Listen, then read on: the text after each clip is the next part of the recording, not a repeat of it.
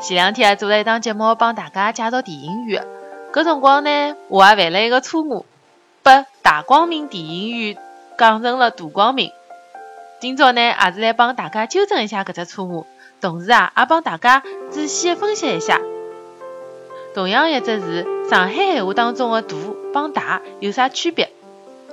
一种呢是读“大”，搿是比较常用的，大小的“大”，属于常规的用法。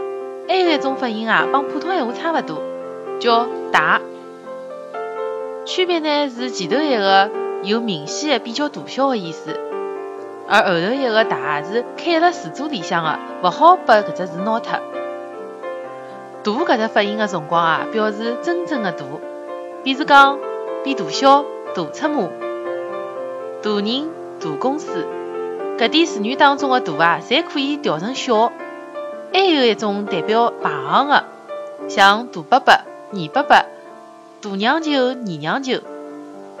上海老早子啊，还有得大马路、二马路，像搿种类似的词语啊，侪读大。